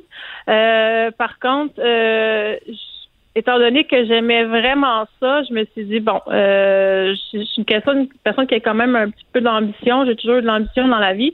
Donc, ce que j'ai décidé, c'est vraiment de, euh, je vais essayer de, faire des études pour devenir travailleur social. Donc, euh, pendant que je vais faire ça à temps partiel, ben, je je vais, je vais étudier. Puis à un moment donné, ben, c'est sûr que j'aimerais faire ça, faire autre chose parce que je vais avoir besoin d'un défi plus grand. Puis, Mhm. j'ai- étant donné que j'ai eu la piqûre avec les gens qui ont des euh, problèmes au niveau cognitif, euh, je veux euh, m'épanouir puis aller plus loin là-dedans. Ça, c'est certain. Au niveau financier, c'est sûr. Là, je suis en train de vendre ma maison. Euh, tu sais, c'est un, c'est un revirement. Là, mais je pense que la tendance en 2020, là, le matériel, c'est out. On vit avec le minimum. Puis, euh, tu sais, c'est c'est c'est super stressant là, d'avoir euh, une maison puis un char puis tout ça puis de dire regarde euh, je veux je veux faire de l'argent mais oui c'est bien beau tout ça je l'ai fait là. Puis tu sais j'étais pas plus heureuse là. Fait que tu sais je vais je vais retourner en appart puis je vais occuper des gens. Puis pour l'instant ça va être ça. Puis après on verra. Oui c'est sûr que j'ai des ambitions mais ça c'est plus au niveau de d'aller plus loin là-dedans que, que de faire plus de sous. Mais je ne vous cacherai pas que j'espère vraiment que ces métiers-là vont être mieux rémunérés, ça c'est certain, parce que ça le Ouais. vaut amplement. Pour favoriser la, la rétention. Ben, j'ai envie de dire que c'est une très bonne réponse. c'est une excellente réponse. Marie-Ève Lavoie, euh, bravo euh, pour ce que, ce que vous avez fait. Je pense que vous êtes vraiment une, euh, un bel exemple, une belle leçon pour, pour les gens qui, qui nous écoutent. On parle vraiment d'un d'un bel exemple de, de dévouement et ça valait la peine d'être souligné. Marie-Ève Lavoie, merci beaucoup de nous avoir parlé. Merci beaucoup. Une bonne fin de journée. Merci, au revoir. Vous écoutez Franchement dit. Il y a 40 ans, aujourd'hui, les Québécois euh, répondaient à une question beaucoup trop longue, beaucoup trop compliquée. Oui. Et disaient non pour la première fois euh, au référendum pour euh, la souveraineté, association, la souveraineté du Québec. On va en discuter évidemment avec notre ami l'historien Denis Anger que je rejoins au bout du fil. Salut Denis! Allô, Jonathan. Bien, oui, il y a 40 ans, 20 mai 80, il faisait plutôt beau d'ailleurs. Ce qui avait contribué à un taux de participation exceptionnel. Il y avait plus de 85% des Québécois qui étaient allés voter dans ce premier référendum sur la souveraineté association avec une question. J'ose même pas vous la répéter parce qu'on écoute tout notre temps. Elle, elle faisait 115 mots. Elle était euh, alambiquée, enfiroipée, bien compliquée. Euh, mais dans le fond, la question, c'était oui ou non à un Québec indépendant ou, évidemment, dans l'autre cas, à la séparation du Québec du reste du Canada. Quelle affaire, à quelle époque? Denis, j'adore évidemment quand tu nous racontes euh, les faits historiques, mais j'aime aussi quand tu nous racontes comment toi tu as vécu certains de, de ces faits-là avec ton, ton, ton expérience, ta sagesse. Euh, en 80, là, le 20 mai, toi, t'étais où à ce moment-là? Est-ce que tu étais dans les médias? Étais-tu au soleil? Oui, j'étais journaliste au Soleil. J'avais couvert l'ensemble de la campagne référendaire pour euh, le Soleil à l'époque. Je me promenais à travers le Québec et j'avais un mandat assez clair. c'était d'identifier des groupes qui n'étaient pas forcément assimilés à, au oui ou au non. Par exemple, les anglophones pour le oui, les vieux pour le oui, les jeunes pour le non, euh, les nationalistes pour le non. Et euh, j'avais passé toute la campagne sur le sur le terrain. Et je me souviens, j'étais à Montréal le soir de l'annonce des résultats, et je me souviens très bien de M. Lévesque qui disait euh, si j'ai bien compris, à la prochaine. Hein, on s'en souviendra de ces mots de René ben Lévesque qui avait fait une campagne qui était qui était du René Lévesque. Hein? C'est un type qui était euh, charmeur, charmant, c'était un extraordinaire pédagogue, un raconteur. Mais c'était pas un gars qui était très organisé. Hein. On disait qu'il était brouillon. Et il s'était brouillé plusieurs fois avec son propre parti dans toute la démarche qui avait mené au référendum, Jonathan. Ils sont au pouvoir, les péquistes, depuis 1976. 15 novembre, élection surprise, Bourassa battu, majoritaire. Ils vont constituer une équipe ministérielle qui est presque l'équipe du tonnerre de Lesage revisitée, puisque autour de lui, M. Lévesque a quand même des gens de grande envergure. Jacques Parizeau, là, Jacques-Yvan Morin, là, Camille Lorrain, là, il y, a, plus de diplômes de doctorat universitaire dans ce gouvernement qu'il n'y en aura jamais. Et évidemment, eux autres, leur but, c'est de faire la souveraineté association du Québec. Hein. C'était la cause du départ de M. Lévesque du Parti libéral. Il avait créé ce qu'on appelle le mouvement Souveraineté Association, mhm. devenu en 68 le Parti québécois. Mais on ne s'entend pas ni sur quand, ni sur comment, ce qui fait qu'ils sont d'abord un bon gouvernement. Honnêtement, le bilan du premier mandat du PQ est assez... Euh, euh, resplendissant. Euh, euh, la loi 101, par exemple, la fin de l'éternel débat sur la langue, Camille Lorrain s'est adopté. La protection du territoire agricole s'est adoptée. La réforme du Code du travail, la loi anti-briseur de grève, la création de la Société de l'assurance automobile, la responsabilité auto sans faute. Hein. Les plus jeunes mhm. n'ont pas connu l'époque où lorsque tu avais une collision, ben, c'était bien compliqué parce qu'il y avait bien des avocats, bien des problèmes et bien des difficultés à être remboursés pour ces problèmes. Donc, le, bilan est bon. Ils sont tellement occupés à gouverner qu'ils en oublient l'engagement de tenir un référendum qui n'était pas évident. Hein. Vous savez qu'au Parti québécois, en 68, en 70, en 73, pas question de référendum. C'est l'arrivée d'un drôle de personnage, Claude Morin, ministre des Affaires intergouvernementales mhm. canadiennes, euh, dont on connaît les liens un peu, comment dire, nébuleux, douteux avec euh, les services de renseignement canadiens. Mais Morin arrive en disant, ben, euh, il faut faire quelque chose parce que si on pose la question simple, donc, voulez-vous que le Québec devienne indépendant? Zéro chance, il n'y a, pas 30% des gens qui vont l'appuyer. Donc, ils vont, comment dire, enfirmoter la question, en faire ça à 115 mots. Et euh, ça va créer des visions assez, euh, assez profondes au sein du Parti québécois. Par exemple, Jacques Parizeau, Camille Lorrain, Pierre Marois, qui sont plus sur l'aile, allons-y pour la réalité. M. Parizeau dit, regardez, peu importe ce que l'on fait, euh, une horloge arrêtée donne l'heure exacte deux fois par jour. Donc, il suffit de garder le cap et tôt ou tard, ben, la majorité de la population va se rallier.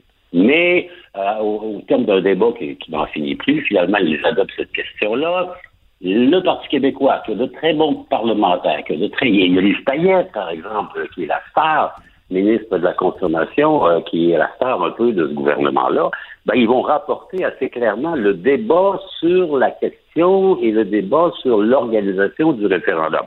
On va créer le camp du oui, le camp du non. Évidemment, le oui, c'est M. Lévesque.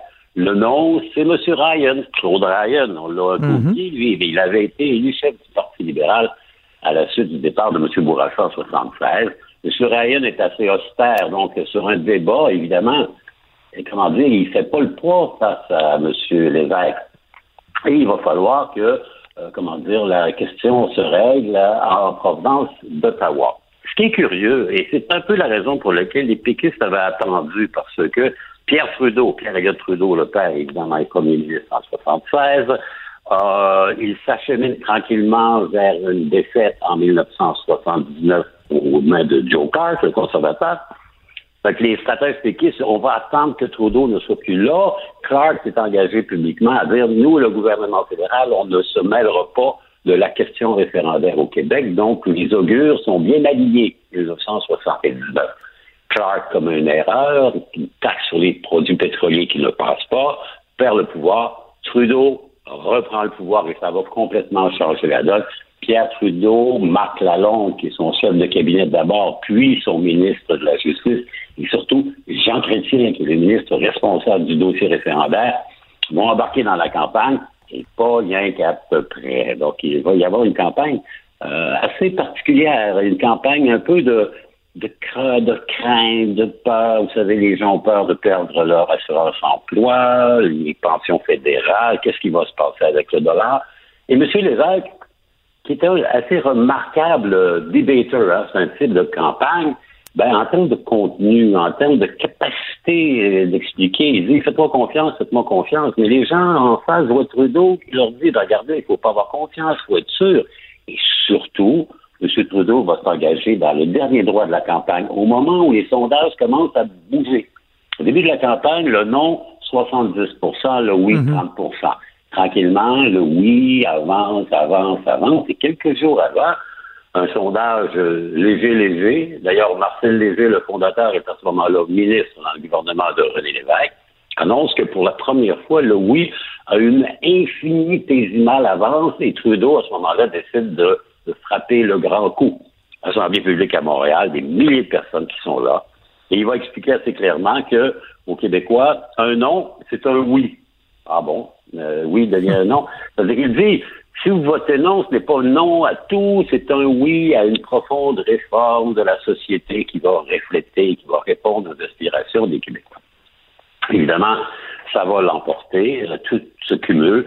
Une campagne publicitaire, par exemple, assez intéressante. Le gouvernement fédéral décide de se lancer euh, à la chasse à l'alcoolisme. Et on va lancer, on va tapisser à la grandeur du Québec des, euh, des, affiches partout, euh, des panneaux publicitaires. C'est marqué non merci. Or, le slogan du camp du non, c'est non merci. on va accuser a posteriori le gouvernement fédéral d'avoir dépensé des sommes à l'extérieur de l'enveloppe dévolue. Et moi, je suis là-dedans. Je vous dirais que le débat, il est absolument incroyable.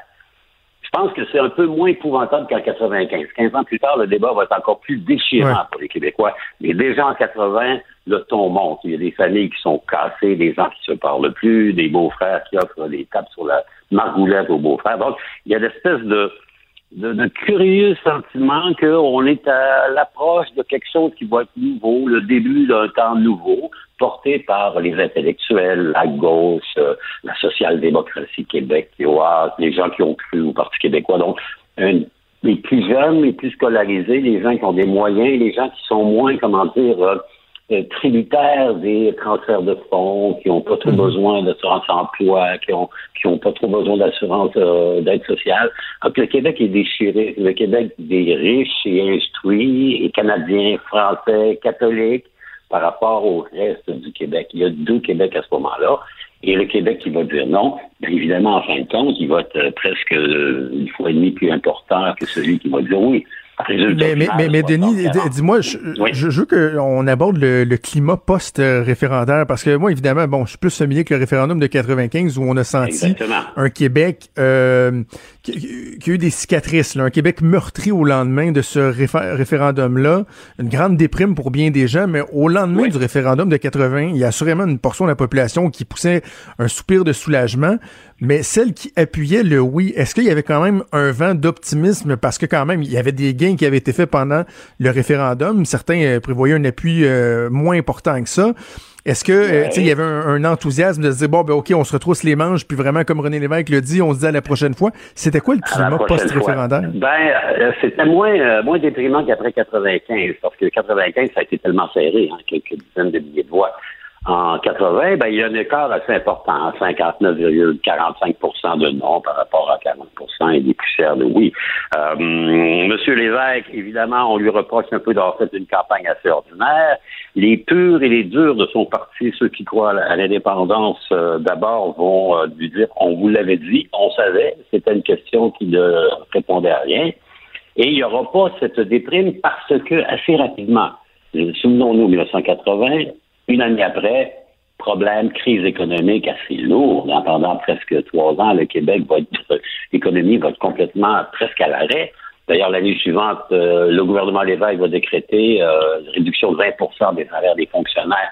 Et les fonctionnaires, encore aujourd'hui, ceux qui sont qui étaient là en 80, ont encore une crotte sur le cœur à l'endroit du Parti québécois là-dessus. Donc, euh, assez rapidement, on va aller à autre chose. D'autant plus que M. Trudeau a promis qu'un non serait oui. Donc, on attend des propositions d'Ottawa qui vont venir dans l'année qui va suivre. Évidemment, ça va se solder par le rapatriement de la Constitution, la Charte des droits et libertés du Canada et la nuit des longs couteaux où M. Lévesque a tenté de créer un fonds commun des premiers ministres provinciaux va être un peu abandonné par ses alliés des autres provinces et ça va, ça va contribuer au rapatriement de la Constitution que le Québec n'est pas encore fini. Rappelons-le, le, le dossier constitutionnel, évidemment, on est en pleine pandémie et c'est pas le moment pour ouvrir ça. Il n'y a personne qui ose même penser à aller mm. chercher la boîte dans laquelle ça se trouve.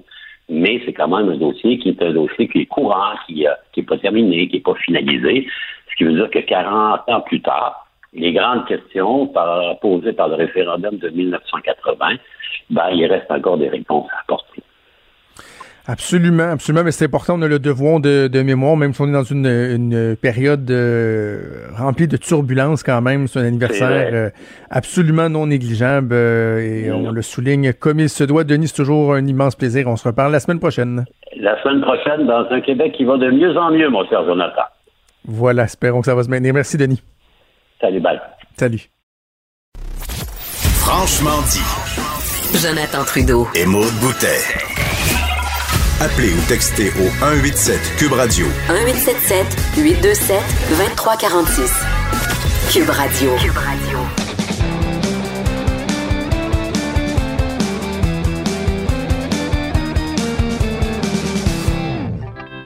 Chronique disque dur avec Stéphane Plante. Salut Steph. Salut. Stéphane, on va parler euh, des manières alternatives de présenter des concerts en salle. De plus en plus, on se demande à quoi ça va ressembler les prochains mois, les prochaines années. Et là, il y a différents scénarios euh, qui sont euh, proposés pour respecter les mesures d'hygiène, la distanciation et tout ça. oui, il y a des initiatives. Ça commence à se manifester de plus en plus. On le voit, les, les, musiciens maintenant déploient leur créativité. C'est plus seulement en chanson. C'est vraiment, OK, comment on peut se produire pour nos fans et tout ça. Euh, j'ai parlé déjà des spectacles dans les cinéparcs en Allemagne, au Québec, les deux frères vont partir en tournée. Euh, au Danemark, c'est chose faite, les gens apprécient un certain engouement. Mais ce n'est pas l'unique solution. Les cinéparcs, euh, c'est plus la, seule alternative. Là, il y a une nouvelle formule. C'est de quoi surprendre? C'est arrivé lundi. C'est le premier spectacle en salle depuis le confinement en Amérique du Nord. C'est arrivé à Fort Smith, en Arkansas. C'est un certain euh, Travis, Travis McReady, que je ne connaissais pas. C'est un artiste indépendant du country. Il a quand même réuni 239 personnes, ce qui peut paraître beaucoup, mais la salle euh, contient 1100 personnes. Et il a vendu tous ses billets. On s'entend que c'est pas parce qu'il n'est pas arrivé à remplir sa salle, c'est juste que c'est le maximum qu'on lui permettait dans le Temple Live. Et les mesures d'hygiène étaient particulièrement particulièrement intense. Donc, la salle au complet a été désinfectée avec des machines à pression. Là, c'était pas juste un petit coup de mop. Là, c'était, on a sorti l'artillerie lourde. Euh, toute personne qui avait plus de 10 ans devait porter un masque. Euh, tous les employés de la salle portaient un masque. L'artiste lui-même devait se trouver à 12 pieds de distance avec le public, donc 3 mètres et demi à peu près. Euh, les allées entre les rangées de sièges avaient des sens uniques comme dans les épiceries, système que j'ai encore beaucoup de difficultés à maîtriser. Euh, mais c'était comme ça dans la salle du Temple Life. Et on devait respecter, bien sûr, entre chaque personne euh, du public au moins six pieds. Pas plus que dix personnes en même temps aux toilettes. Moi, je pense que ça devrait être une norme à l'année, mais bon, c'est correct.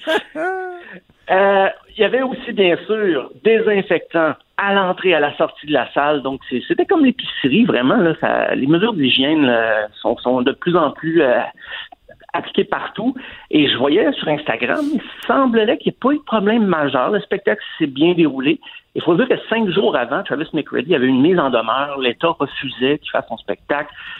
Il a fait un point de presse, il y a eu des appuis de politiques assez haut placés. Il a fini par donner son spectacle il y avait ses billets vendus.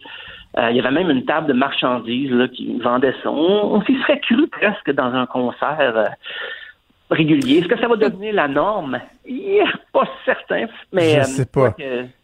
En Nouvelle-Zélande, en fin de semaine, d'ailleurs le 29 et 30 mai, il y aura le Together Again, qui va être un peu comme ça. Ça va être un spectacle, mais avec la distance des, des entre les personnes qui assistent au spectacle.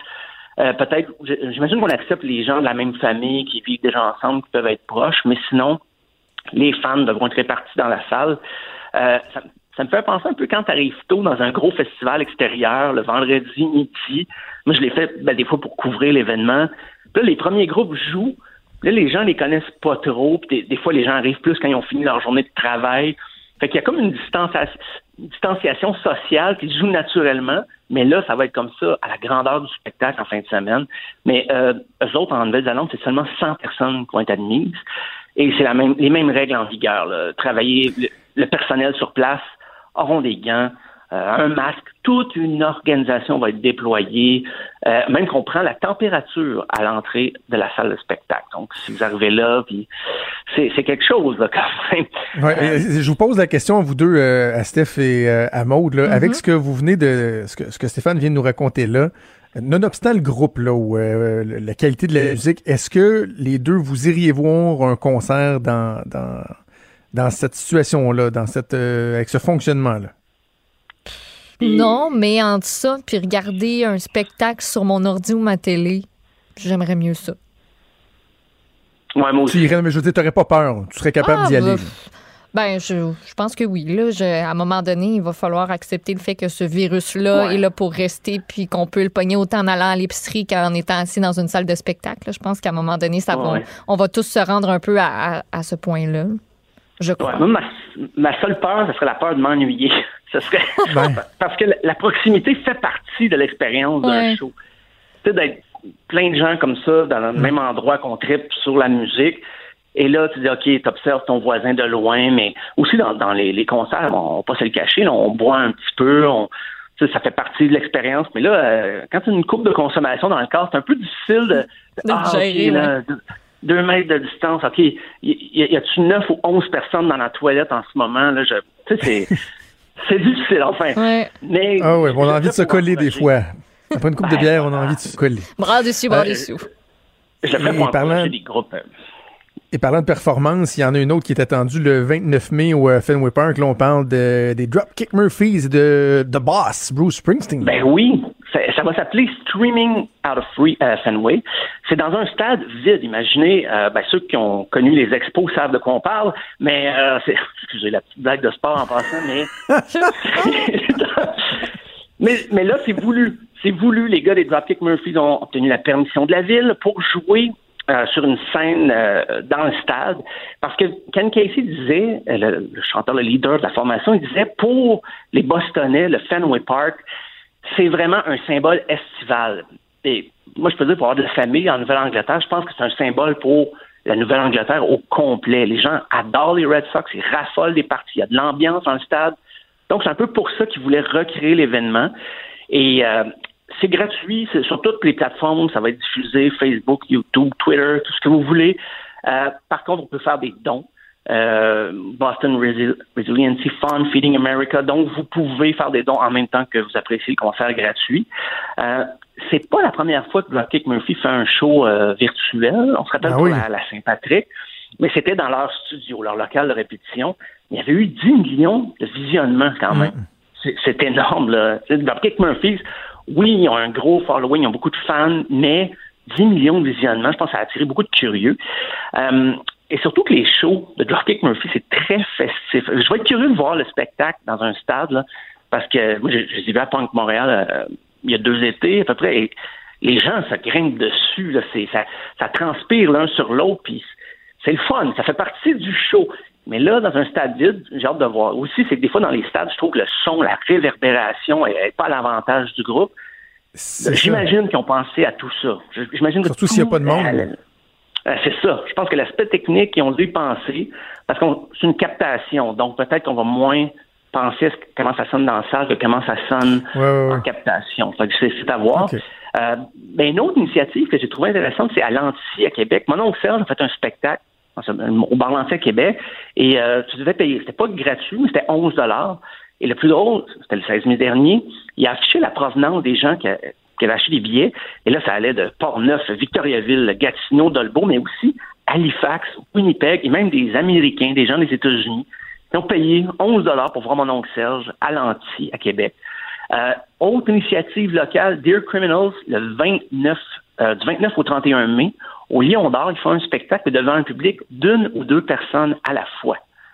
Et là, ils vont jouer à peu près six heures par jour parce que permettre à plus de gens possible de voir un show. J'imagine que pas des shows d'une heure. Là. On, on, y va de quelques pièces. Ben oui. Mais moi, j'ai eu une pensée. J'ai dit, OK, jouer devant un ou deux spectateurs, ça va être gênant pour le groupe de faire chanter le public pendant un refrain. Ça, c'est la première affaire. Je me suis dit, les rockstars font tout le temps ça. Je sais pas si Dear Criminals fait ça, mais souvent, c'est typique là, en spectacle. Bon, le refrain arrive, le gros hook, tu fais chanter ta foule, tout le monde est content. Mais, ah, oh, devant une ou deux personnes, ça va être intimidant un peu, mais j'imagine qu'ils s'y attendent quand même.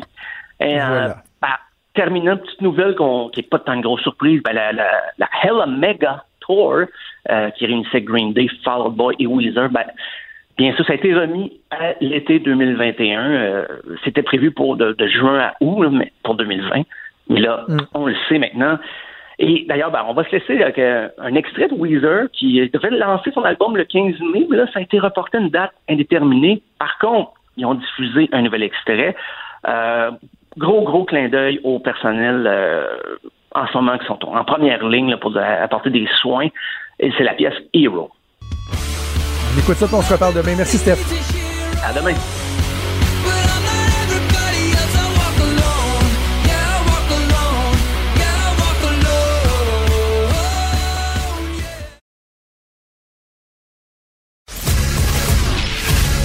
Franc et nuancé. Jonathan Trudeau. La politique lui coule dans les veines. Vous écoutez Franchement dit. On se pose beaucoup de questions sur la reprise de différentes activités sportives. Oui, on pense au sport amateur, nos tout petits qui ont hâte de bouger, qui ont hâte de savoir s'ils vont pouvoir pratiquer le soccer, pratiquer le baseball. Moi, le mien, là, euh, Facebook me rappelait que l'an passé, à ce jour-ci, j'avais posté une photo de moi en habit d'entraîneur avec mon fils parce que ouais. la saison de baseball déjà commençait. Euh, donc, on se pose des questions, mais c'est la même chose pour le sport semi-professionnel, le sport professionnel. Et là, notamment avec l'annonce le, du report de l'ouverture de la frontière euh, avec les États-Unis et le, le, Canada. Ça soulève toutes sortes de questions, notamment pour les capitales de Québec qui jouent dans la Ligue Frontier ici. Je comprends qu'à Montréal, vous avez plus de baseball, les expos sont pas là, mais nous, à Québec, les capitales, c'est un happening. Les gens y vont, appuient l'équipe. Et on se demande si on va pouvoir les voir en action euh, cet été. On va en discuter avec Michel Laplante, le président des capitales de Québec. Bonjour, Michel. Salut, ça va bien? Oui, ça va bien. Vous, comment ça va? Est-ce qu'on est a des nouvelles? Est-ce que je me trompe en disant que cette annonce-là hier du report euh, de l'ouverture des frontières, ça, ça, ça, crée tout un casse-tête pour, euh, pour votre ligue, pour votre équipe? Là? Oui, ben en fait, le casse-tête est créé déjà depuis un petit bout. Hein? on, on, ouais. on, aurait commencé la saison euh, jeudi passé sur la route, en fait. Euh, le camp d'entraînement, donc on aurait euh, on aurait défait euh, la bulle, là, le, le, dôme qu'on a ici. -hmm. On n'est pas capable présentement de le faire parce que ça prend une quarantaine, cinquantaine de personnes pour pendant quelques jours pour le faire. Donc, effectivement, qu'il y, qu y, a énormément de casse-tête dans tout ça. J'avais justement un meeting avec les propriétaires de la Ligue ce matin, un meeting d'environ une heure et quart. Puis, on est de six, sept différents États. Euh, donc, ça couvre le Kentucky, l'Indiana, l'Ohio, okay. l'Illinois, euh, le New Jersey, l'État de New York. Donc, selon le gouverneur de l'État, euh, les phases, c'est pas les mêmes, c'est pas les mêmes règles. On, exemple, en Indiana, le, la réponse du gouverneur, ça a été écoutez, si vous respectez les règles de distanciation, ça arrive à peu près à 1000, 1200 personnes dans leur stade, allez-y, on vous fait confiance. Ça, ça a été la réponse du gouverneur de l'Indiana. C'est pas ce qu'il y a nécessairement des autres gouverneurs et c'est pas ce que j'ai moi aussi comme euh, son de cloche au, Québec. Donc, euh, de ramasser tout ça, on se donne encore du temps. Je dirais que jusqu'au 1er juin, on serait capable de, se virer de bord, comme on dit en bon québécois, puis d'être capable de débuter une saison le 1er juillet. Euh, mais effectivement, qu'on peut pas bon aller à l'encontre de, du gouvernement puis de la santé dans tout ça, puis on veut pas le faire non plus. En même temps, de l'autre côté, on reçoit énormément de, de, de emails de gens qui disent on va avoir besoin de faire quelque chose cet été, de bouger à un moment donné, ben oui. de sortir. Essayez, s'il vous plaît, de nous présenter quelque chose, même s'il y a moins de monde. Et on a fait l'exercice ici dans le stade de Canac à Québec de voir si on, on créait des blocus de 5, de 4, de 3, de 2, puis on vendait ça par blocus. On met à peu près 925 personnes dans le stade. On ferait la livraison des, euh, des concessions euh, par euh, par par un email que tu envoies, puis on vient livrer à ton banc. On aurait une douzaine de livreurs dans le stade. Donc tout ça, je pense qu'il peut être possible, mais effectivement qu'à partir du moment où qu'on dit que les athlètes peuvent pas franchir les douanes, ben là, notre chemin. Il n'y a pas grand-chose qu'on peut faire. si le joueur doit être en quarantaine parce qu'il a traversé la, la ligne, la frontière, euh, on peut pas, on peut pas avoir une équipe qui arrive ici et qui joue pas pendant 14 jours parce qu'ils sont, euh, parce qu'ils sont arrivés, exemple, de New Jersey.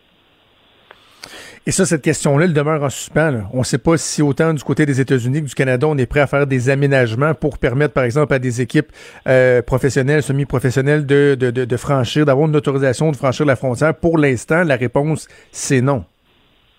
C'est non. Puis ce qui aurait probablement été le plus, le plus, le plus facile à faire dans tout ça, un peu comme comme euh, certains festivals ont fait, c'est euh, de simplement dire on abandonne, puis il n'y a rien à faire, puis ça. On ne veut pas le faire de cette façon-là. On est supporté, ça fait déjà 21, euh, 22 ans. par les gens, puis on, voit les messages qu'on reçoit, tout ça, on va aller le, plus loin possible. Je pense que c'est pas encore le temps de lancer la serviette parce que l'option de commencer les matchs le 1er juillet, puis avoir un calendrier plutôt que de 96 matchs, le jouer à 72 matchs, c'est encore faisable. Finir un petit peu plus tard au mois de septembre, au lieu de finir le 5 septembre, finir le 15 septembre. Donc, on regarde toutes ces options-là avec les équipes. Mais ce qui est très spécial, c'est de voir la volonté des propriétaires. Donc, c'est des, des chefs d'entreprise qui ont des fois 3 000, 5 000 employés dans une autre industrie, qui ont décidé de bâtir un stade de baseball dans leur, dans leur ville où ils ont grandi, d'amener du baseball parce que c'est le passe-temps euh, américain et ça fait du bien dans la communauté.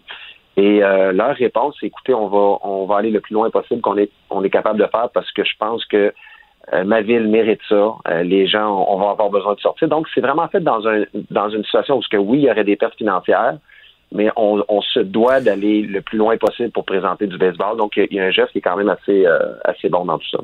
Mais est-ce qu'il y a des équipes pour qui, euh, je, comprends qu'ils ne crieraient pas sous tous les toits, là, mais en, termes de rentabilité, ce serait moins dur de juste skipper une saison que euh, de tenir une saison où on doit quand même payer les, salaires des joueurs, on peut pas les diminuer parce qu'ils gagnent pas déjà des, gros salaires.